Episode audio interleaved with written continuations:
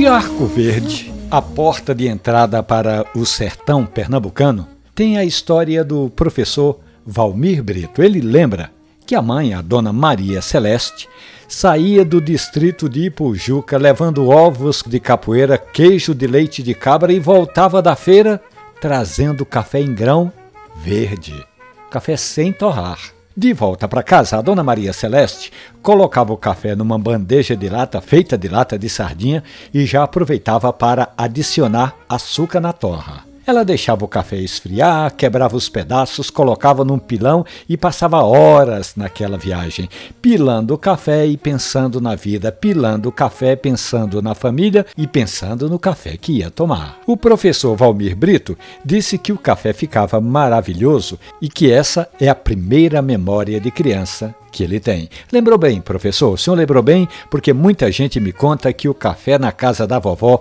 o café na casa da família, é uma dessas primeiras e boas memórias que a gente guarda.